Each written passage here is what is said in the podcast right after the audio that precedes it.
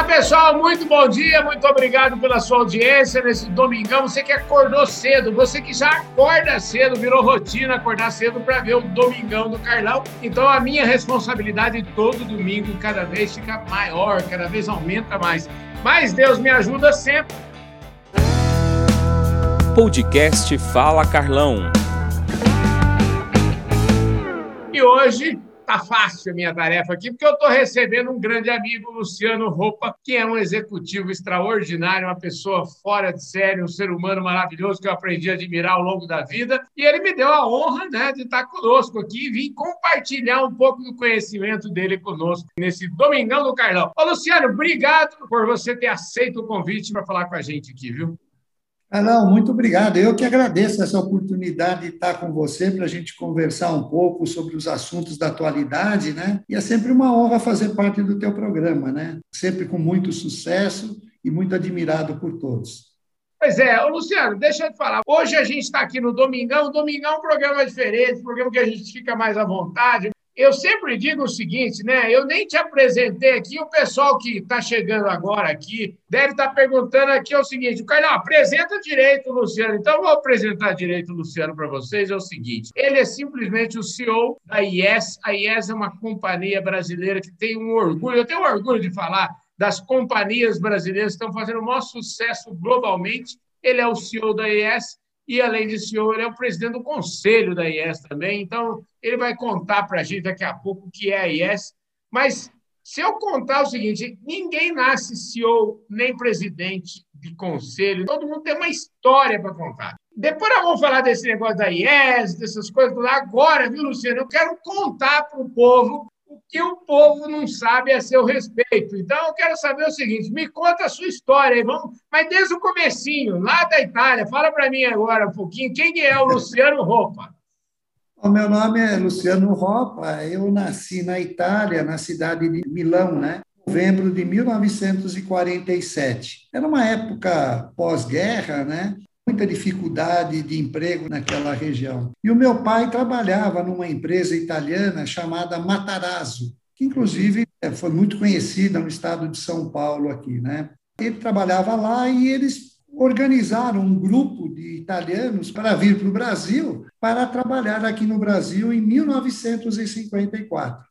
Então, em 1954, nós saímos lá de Nápoles, né, do porto de Nápoles, eh, aliás, de Gênova, saímos de Gênova e viemos num, num caminho aí do navio de 15 dias aí de viagem, né, atravessamos todo o oceano e viemos aqui para Santos, né? Descemos em Santos e depois meu pai veio para São Paulo, onde ficamos num hotel e começamos ali, ele começou a trabalhar e aí fomos morar no bairro do Brooklyn bairro do Brooklyn, que naquela época não era nem asfaltado lá. Para chegar lá, tinha do Ibirapuera para frente, do Anhangabaú para o Ibirapuera era asfaltado, do Ibirapuera até o Brooklyn era estrada de terra. E assim fui. Fomos morar no Brooklyn, começando, né? E lá passei toda a minha, minha juventude, dos, dos seis anos até os 17, quando entrei na faculdade e fui para Botucatu. Mas foram 11 anos, aí 12 anos de São Paulo, onde tivemos oportunidade de fazer todo o crescimento pessoal, foi ali, né? Olha, eu tenho um orgulho, assim, eu morei 30 anos em São Paulo também, mas hoje moro aqui na roça, e até eu estava falando agora há pouco aqui com outro convidado meu, e que também está morando na roça hoje, tá? eu tenho um orgulho danado de morar aqui na roça, né? E até no meu livro eu falo muito aqui do bairro dos Mirandas. Ontem eu jantei com meu pai aqui no bairro dos Mirandas, na mesma casa que eu fui criança. Então, essas coisas, elas ele tem um componente emocional e formam a nossa personalidade. Olhando o seu currículo, eh, que me mandaram aqui o seu currículo, e olhando também para quem quiser olhar no LinkedIn o seu currículo, tem lá escrito que entre 1955 e 1967 é como se você tivesse morado em Meninópolis ou trabalhado em Meninópolis ou estudado em Meninópolis. Eu acho que Meninópolis, para você, é o meu bairro dos Mirandas. Então, eu queria que você explicasse um pouquinho para todo o pessoal aí que não perde nenhum domingão do Carlão. Como é que foi essa fase Meninópolis eh, do Luciano? Meninópolis é um colégio de padres que tinha ali no centro do Brooklyn, né? ao lado da igreja matriz ali do, do, do Brooklyn. É, são padres, né, que vieram é, e fundaram o colégio, e eu participei lá toda a minha infância, primário, ginasial e o colegial.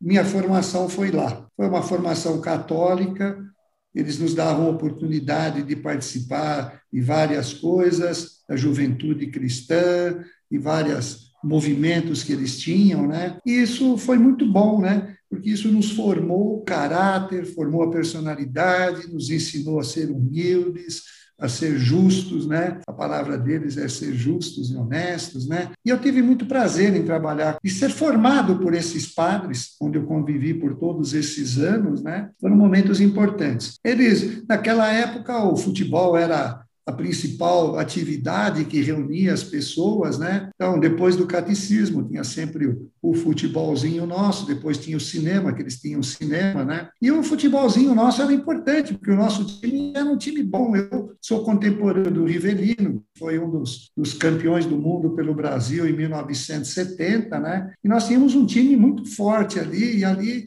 nós nos formamos, crescemos, fazendo realmente da religião e do esporte, né, o nosso dia a dia, né? Isso deu uma formação muito boa de competição, de honestidade, de ser justo, de prezar pela sociedade, de atividades em prol da sociedade. Então foi, eu acho que foi uma formação cristã que, que até hoje eu me orgulho e que me fez muito bem, me fez muito bem e sempre me ajudou muito na, na vida.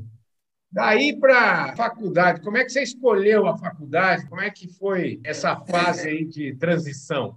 É, eu, na verdade, eu era de São Paulo, né? Apesar de que São Paulo que eu morava era, era quase que o interior, né? Onde hoje é a Berrine, que tem todos aqueles prédios com fantásticos lá, uhum. nós chamamos de Brejo Alegre. Era um brejo lá. Era um tem brejo. uma rua com esse nome lá, inclusive, né?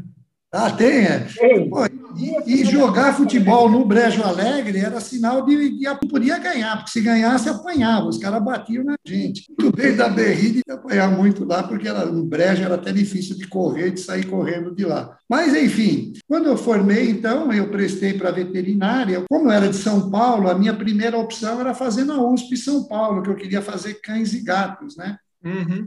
É, eu não consegui média, fiz o, na época o vestibular lá e, mesmo com sete e meio, eu não consegui entrar na USP. E entrei em Botucatu, que era uma universidade, uma faculdade mais voltada para grandes animais. Então, São Paulo, a USP era mais pequenos animais, Botucatu era mais grandes animais. Fui para lá, me dei muito bem, amei a cidade, amei a faculdade. A minha turma era de 17 só alunos, né? Tinha um, intercâmbio muito grande com os professores. Foi uma época maravilhosa da minha vida, onde eu aproveitei bastante. E eu tive a satisfação de, no momento de me formar, um dos professores me convidar para ser professor, continuar lá na faculdade como professor na área de cirurgia.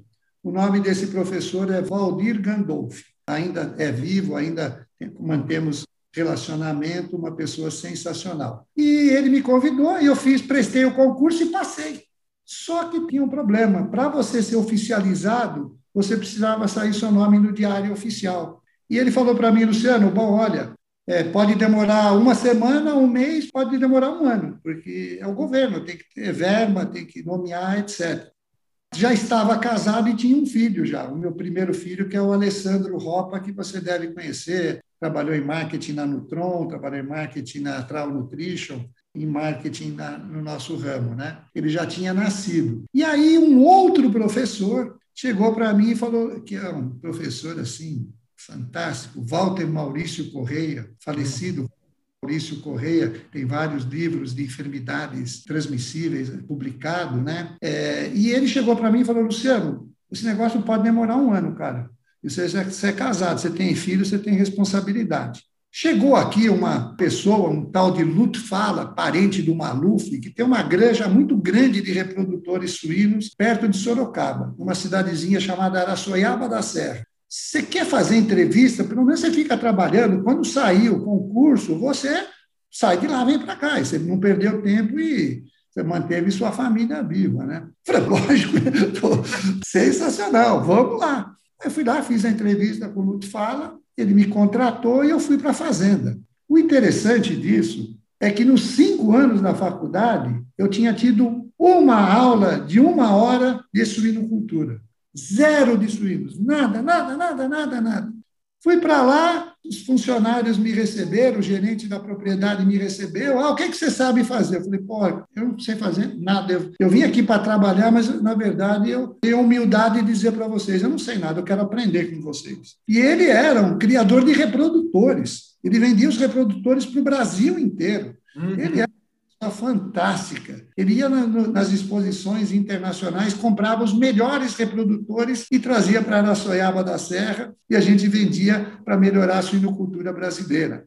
Como ele era muito envolvido com a suinocultura, aí ele me colocou também na associação de criadores de suínos. Aí eu comecei a fazer parte do conselho técnico, aí do corpo de jurados, aí eu fui aprendendo com aqueles funcionários fantásticos que me ensinaram todo o beabá que eu não sabia, que tiveram a paciência comigo de me ensinar, eu consegui me desenvolver na área de suinocultura. Né? Aí comecei a ter é, participar de exposições, de julgamento de suínos. Aí quem comprava reprodutor queria alguma recomendação, queria montar uma granja, tinha que fazer um projeto para ele montar a granja. Aí eu fui me desenvolvendo na suinocultura, né?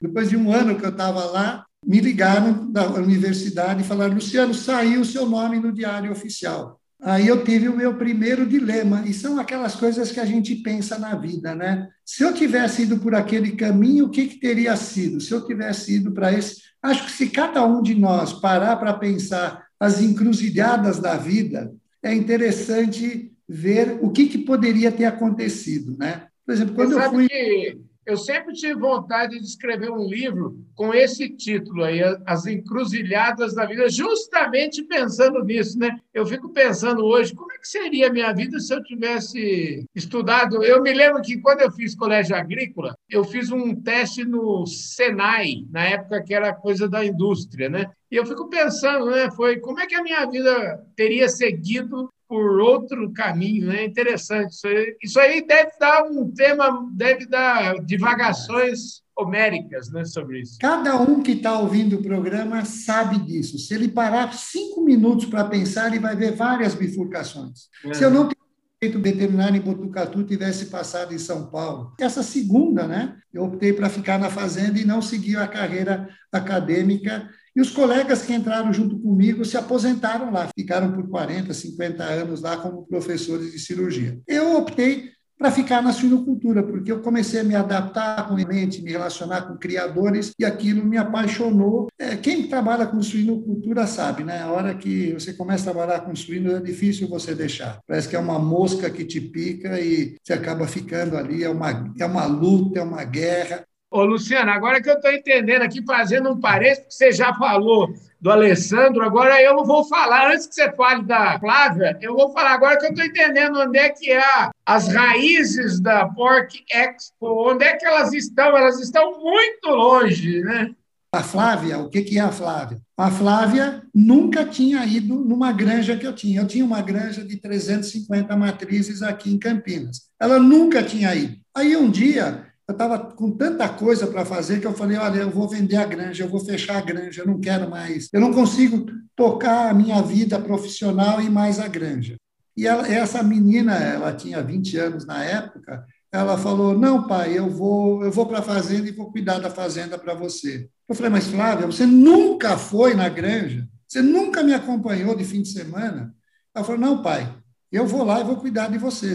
É uma coisa que você gosta, eu vou cuidar para você. Aí ela foi, tomou conta da granja por quatro, cinco anos. Como muita gente queria visitar a granja, ela fez um site com as fotografias da granja. Aí pessoas queriam fazer anúncios no site. Aí ela começou a colocar notícias. Aí ela lançou a revista. A revista lançou o congresso e hoje ela tem o congresso que é a Pork Expo e o ano que vem vai fazer nos Estados Unidos, né, em Orlando, o Pork América, né? Então veja o que que é essa suinocultura, como que ela acabou assumindo a granja, começando um site, fazendo a revista, no fim um congresso e, no fim, agora um congresso praticamente latino-americano em Orlando, o ano que vem, 2022. Interessante. A vida tem caminhos interessantes, né? Pois é, é uma maravilha isso. Eu espero que a gente possa estar lá nesse congresso o ano que vem em Orlando, que é um lugar que eu adoro também, bonito,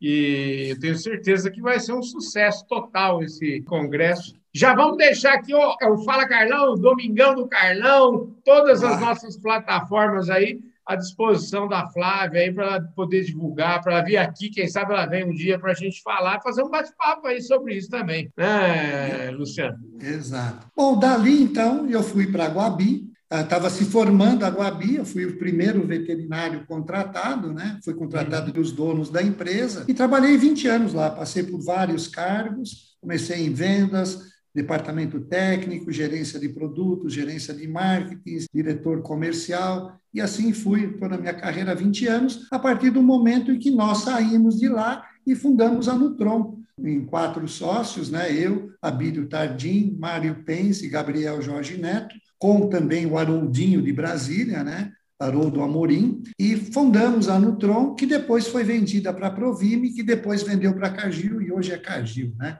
Fiquei lá por, por 17 anos na Nutron, depois eu me aposentei, trabalhei com consultoria em algumas grandes empresas, Elanco, BASF e a Ouro Fino, né, da qual me convidou para ser conselheiro do conselho da Ouro Fino, foi uma das grandes honras da minha carreira profissional lá também. E depois eu fui trabalhar três anos na Trau Nutrition, no Treco, e hoje estou na IES, já há dois, dois, três anos já que eu estou na IES como CEO da IES toda essa sua carreira formidável. Eu queria que você me falasse, é, porque você teve, vamos dizer assim, você trabalhou com um colaborador é, de uma empresa de suínos, depois foi 20 anos aí colaborador da Guabi.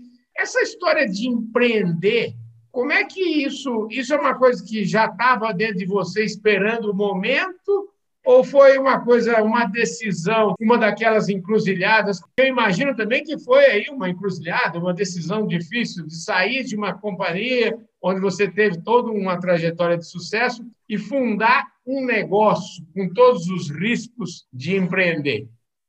Quando você está numa empresa há muitos anos, né, você acumula várias coisas e o copo vai enchendo.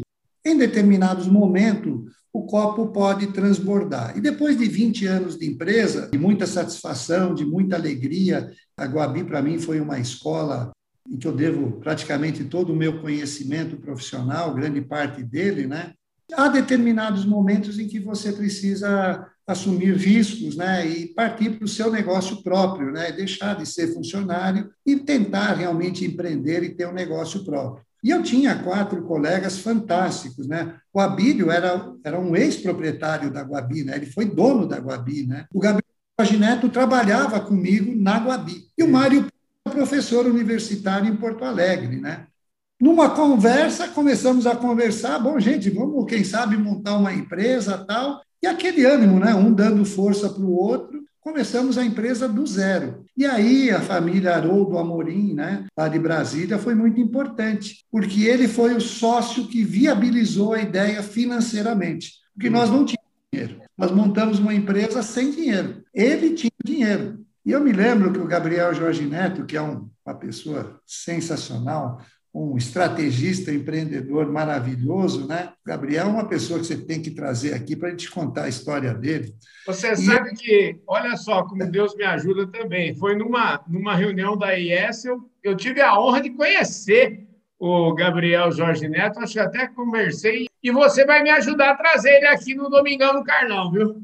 Com certeza ele vai vir, um grande empreendedor. E eu me lembro que nós sentamos, eu, ele e o Abílio, numa mesa, de bar e ele pegou um papel, um papel de pão, papel de pão e começou a escrever: ah, se a gente para fazer o laboratório é tanto, para fazer a fábrica tanto, para fazer tanto, e ele a receita vai ser tanto, nós vamos recuperar em tanto tempo. Ô Gabriel, no fim desse papel aí, quanto precisa de dinheiro? Precisa de um milhão, gente. Precisa de um milhão. Quem tem? Ninguém tem. Eu tenho um sócio investidor aí. Vamos ligar para ele. Aí o cara falou: ah, vem aqui para Brasília e traz o projeto de vocês. O business plan.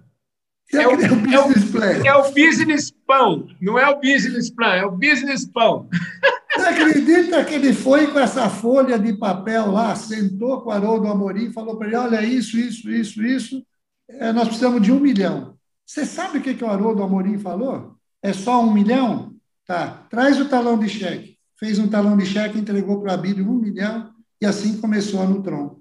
Cara acreditou isso, numa, num, num business pão. No business pão, adorei a tua frase. é o business pão. Jesus, que maravilha, que história linda. Eu vou trazer, olha, com certeza o Gabriel vai vir aqui contar essa, essa e tantas outras histórias que eu imagino que vocês têm. Que ano foi a fundação da Nutron? 1996. 95, 95, 1995. Maravilha. Era, era uma a primeira, época... A primeira carga nossa foi em janeiro de 1995 para o primeiro criador que acreditou na gente, que era o Honório Catelã do Espírito Santo. São coisas que marcam a gente, né? Durante muitos anos nós homenageamos por ter sido a primeira pessoa que acreditou na gente, foi o primeiro caminhão de produto que saiu naquela época, né? É muito legal essa história que você está contando aqui, eu tenho certeza que, ó, Domingão do Carlão é sempre furo de reportagem. Ô, Luciano, dito isso aqui, é o seguinte: você deve ser muito orgulhoso dessa sua trajetória como empresário, porque a Nutron é uma, vamos dizer assim, se tem uma empresa que é super considerada é, inclusive pelos concorrentes todos dela, como uma empresa de excelência. Vocês construíram uma empresa de excelência tanto que conseguiram né, é, transformá-la numa multinacional. É, dá muita satisfação isso, né, Luciano? Me conta quais são as receitas que vocês aplicaram lá na Nutron para conseguir chegar nesse desfecho tão bacana. Olha, eu não sei se tem uma receita para isso, mas é trabalho, né? Muito trabalho acreditar no país, né? ter uma empresa honesta, de qualidade. A gente tinha a nossa premissa, né? a nossa visão era mudar a nutrição animal no Brasil para um outro patamar. Uhum. Eu acho que não só a Nutron. A Nutron continua sendo uma grande empresa, é uma escola para vários profissionais. Muitas empresas é, que também estavam no ramo, também cresceram junto e também ajudaram muito a profissionalização. Eu acho que a concorrência saudável é muito boa, porque você se desafia e você quer sempre ser melhor que o outro, e o outro te ganha numa hora, você ganha na outra, e você vai crescendo junto. Né? Tem uma pleia de, de, de empresas que cresceram na área de nutrição de forma fantástica. Uhum começamos a área de premix, a maior parte da nutrição brasileira era feita com ração. Em 1984, 85% da ração era feita ração pronta ou concentrado, né? E aí começaram a vir as primeiras empresas, a Tortuga foi uma grande pioneira com seus núcleos, né? O lançamento dos núcleos para a suinocultura com o saudoso Laurindo Hackener, né?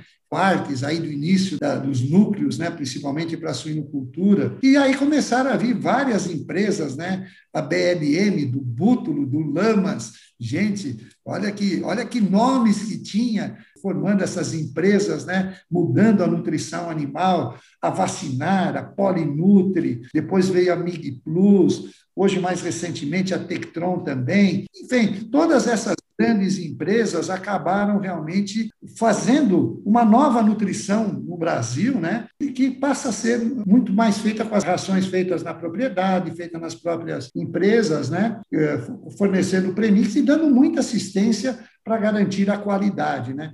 A Nutron é uma delas, mas existem aí, eu poderia, a própria DSM Roche, né? na época era Roche, agora é DSM, uhum. enfim, BASF, que depois deixou essa atividade só fornecendo matérias-primas, mas essas empresas formaram uma nutrição fantástica com serviços de qualidade que melhoraram muito a performance dos nossos animais. Só para você ter uma ideia, em 1970, 72, quando eu me formei, o Brasil produzia 3 milhões de toneladas de carne. Hoje ele produz 30 milhões toda essa indústria de saúde animal, de nutrição animal, ela tem uma história de sucesso.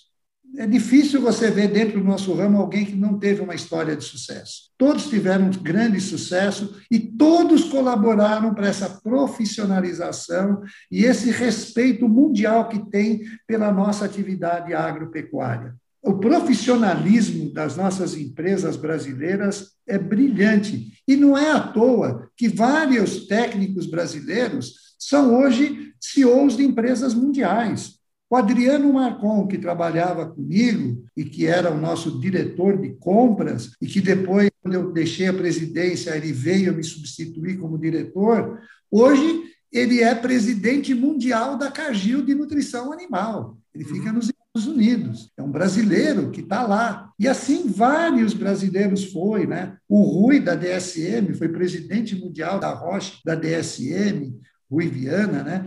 Ou seja, é uma história de sucesso não minha, não da, das empresas que eu trabalhei, mas de todo um setor, um setor fantástico. E eu não estou nem falando das empresas de sal mineral, né?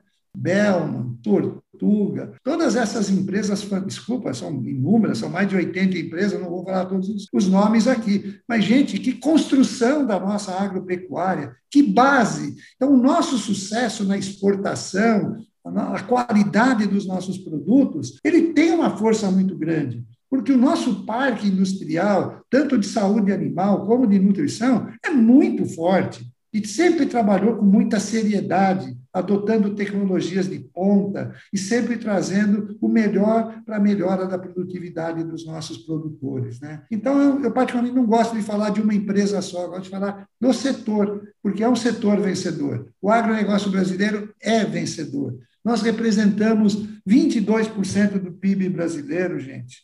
Cada três empregos, um, um vem do agronegócio. Nós temos uma história de sucesso, de crescimento na produção, de produtividade.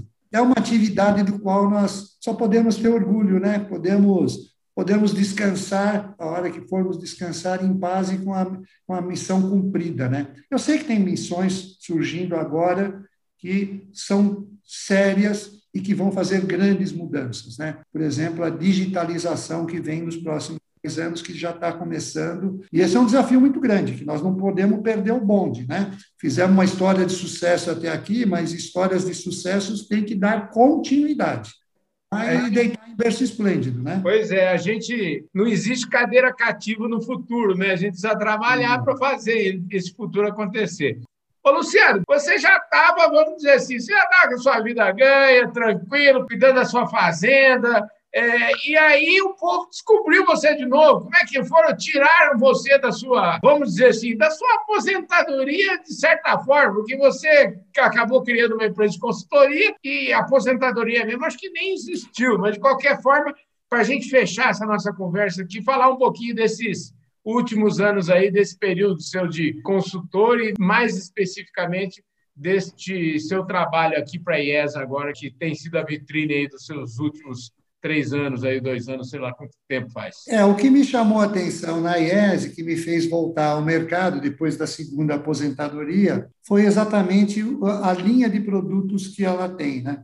Uhum. Eu quatro linhas de produtos, os absorventes de micotoxinas, no qual nós temos hoje 15% do mercado da América Latina. Nós temos a área de minerais orgânicos, que substitui os inorgânicos, né? é uma tendência mundial de usar mais os minerais orgânicos, né? É, e nós também temos 13 a 14% do mercado latino-americano é, com esses produtos. E nós temos a área de leveduras, que é uma área brilhante, fantástica aí para nutrição animal, e nós temos a área de pré-bióticos, né, que são produtos para melhorar a saúde intestinal e para melhorar a imunomodulação, para tornar os animais mais imunocompetentes. E foi essas áreas é que me atraíram, né? Porque como veterinário, eu trabalhei toda a minha vida usando antibiótico.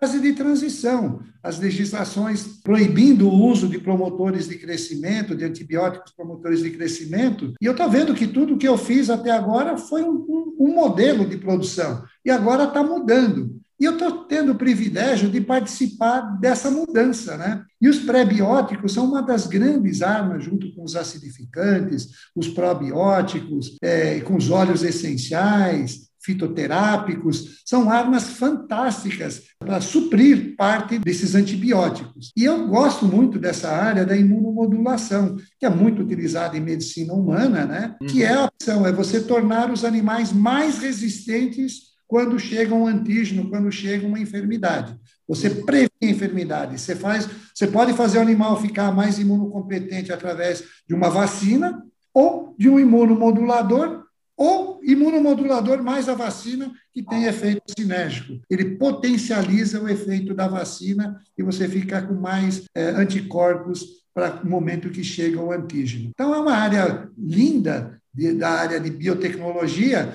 e que o Brasil tem o privilégio privilégio pela sua indústria do etanol. Nós temos aqui só no estado de São Paulo tem 268 usinas de cana de açúcar que fazem etanol e açúcar. E o subproduto deles é um creme de levedura. E dessa levedura, que é a Saccharomyces, saem todos esses produtos sai o fruto oligosacarídeo para melhorar a saúde intestinal, sai o beta-glucano para melhorar a imunidade. Então, olha que coisa maravilhosa. Empresa brasileira, no epicentro mundial da produção da cana, uma indústria altamente sustentável, produz energia, açúcar ou etanol renovável e que tem um subproduto que serve para nutrição animal ou nutrição humana. Olha que coisa maravilhosa! Para substituir os antibióticos, para promover o crescimento dos animais, para promover uma melhor saúde intestinal, prevenindo uma série de perdas de absorção de nutrientes. Então, isso me apaixonou, me apaixonou e eu estou me dedicando a essa área, estudando, que eu não conhecia muito dessa área, e cada vez mais aprendendo dessas áreas magníficas aí que fazem a gente ficar sempre jovens, né? não envelhecer nunca. Né? Olha, é uma maravilha. Eu poderia ficar conversando aqui mais horas e horas contigo. Para não dizer que eu não falei das flores, eu quero saber o seguinte: quais são os números da IES hoje? Ela está crescendo bastante. Onde é que ela está indo? Aonde vai parar a nossa IES? Que é uma multinacional brasileira. Os acionistas são felizes. Me fala um pouquinho sobre isso. Eles estão bem felizes, a empresa cresce a média de 35% ao ano nos últimos quatro anos. Hoje nós já estamos presentes e exportando para 40 países. Esse ano aqui nós estamos entrando na China, Estados Unidos e Rússia. Ficamos um ano registrando produtos na Rússia, dois anos na China, não é fácil, né? é um caminho complicado, mas os produtos sendo muito bem aceitos em todos os países que nós estamos entrando. Hoje nós estamos em oito países asiáticos, em quatro ou cinco países europeus, em toda a América Latina, e é uma empresa que tem um crescimento muito bom, porque ela está trazendo resultados muito positivos para os nossos clientes, né? É, os nossos produtos eles têm um custo-benefício interessante. Então, você investe e você tem um retorno positivo, e isso atrai muito, porque você melhora a produtividade e faz com que o cliente seja mais eficiente e mais competitivo no mercado. A nossa empresa é certificada para exportar para o mundo inteiro. Nós temos FARMQS, GMP Plus, ISO 22000 e somos a única empresa da América Latina que tem a patente verde do governo brasileiro. Então nós temos uma patente que todo o processo nosso de produção de minerais orgânicos, ele é altamente sustentável. É todo o processo é totalmente sustentável. É a única empresa da América Latina que tem essa patente. Então nós temos muito orgulho desse trabalho, né? Por ser uma empresa brasileira, crescendo mundialmente, exportando e trazendo emprego para a nossa região, né? para o nosso país, que é muito importante. Né? Deixa eu te falar, você deu tanta informação já nesse programa aqui, eu, eu me considero um privilegiado. Quantos anos? Eu não sei nem se você já não disse essa pergunta, se disse, me perdoe e reforcem aqui. Quantos anos tem a IES? A IES tem 15 anos, tem 15 anos, mas ela tem uma, uma grande mudança depois da entrada do Aqua Capital, do Fundo Aqua Capital. Ah, tá. O Fundo Capital ele é dono de várias empresas do agronegócio. Perfeito. O Galaxy, a VET BR, ele é muito forte nessa parte de agronegócio, né? É um fundo voltado ao agronegócio. E com a entrada do fundo, eu fui contratado pelo fundo para ser o conselho e depois como CEO da empresa. Mas ela trouxe uma profissionalização muito grande, né? Então, é um fundo de pensão diferente do que o usual, que eu conhecia, né? Talvez pessoas com mais experiência já conhecessem desse tipo, mas ele tem uma mentalidade de comprar e desenvolver negócios que me surpreendeu. Uma mentalidade muito positiva. Se você quiser um outro nome aí para chamar para o teu trabalho aí, o presidente do Aqua Capital, Sebastian Popic, é uma pessoa diferenciada, é acima da, da média. Eu, eu, quero e vou falar assim, o senhor reforça lá com o Sebastião, que eu já trouxe aqui. Vocês que não perdem nem um domingão do Carlão, que domingo, não sei quantos domingo passado, mas deve ter sido pouco tempo, talvez domingo retrasado, sei lá, eu agora não vou re recordar, mas a gente já trouxe aqui no, nesse programa o Vélez Pascoal, que é o presidente da AgroGalaxy, tá certo? E, então, agora, viu, o Sebastião, só está faltando você mesmo aqui, viu? Então é o seguinte: eu vou ter dois argumentos importantes para trazer o Sebastião aqui. Eu acho que ele vai topar vir aqui, não vai, não, Luciano? Vai, com certeza absoluta, uma pessoa extremamente acessível, de uma inteligência rara e muito empreendedor, muito empre... e que acredita no agronegócio brasileiro, né? Isso que é importante.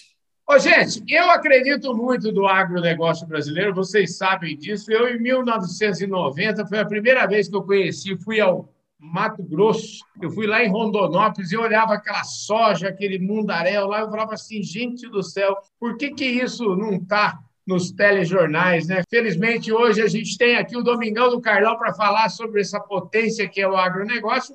E, felizmente, como bem relatou aqui o Luciano, o agronegócio é cheio daquilo que é o principal, que são os talentos humanos. O Luciano é um deles, mas ele mesmo fez questão de citar tantos outros aqui, e eu quero agradecer imensamente o privilégio que eu recebi do Divino de poder é, colocar tanta gente boa no meu caminho, como é o caso aqui do Luciano. Luciano, obrigado pela sua presença aqui no nosso Domingão do Carlão, viu? Carlão, muito obrigado. É sempre uma grande honra poder participar do teu programa. Você sabe que eu te admiro não pelo programa, mas pela pessoa que você é, pela humildade que você tem e pelo que você promove o nosso negócio, né? Você é um dos grandes promotores do nosso negócio. Isso é muito importante, levar essas mensagens para uma quantidade grande de pessoas para que todos possam aprender com a experiência um do outro. Muito obrigado, Carlão. Maravilha, eu que agradeço. Gente do céu, foi excelente esse domingo. Bom, agora domingão, você já acordou cedo, está aqui. Muito obrigado. Um domingão maravilhoso para vocês. Eu espero que Deus proteja todos vocês e um forte abraço. A gente se vê domingo que vem aqui, com certeza, em mais um Domingão do Carnaval. Valeu, gente!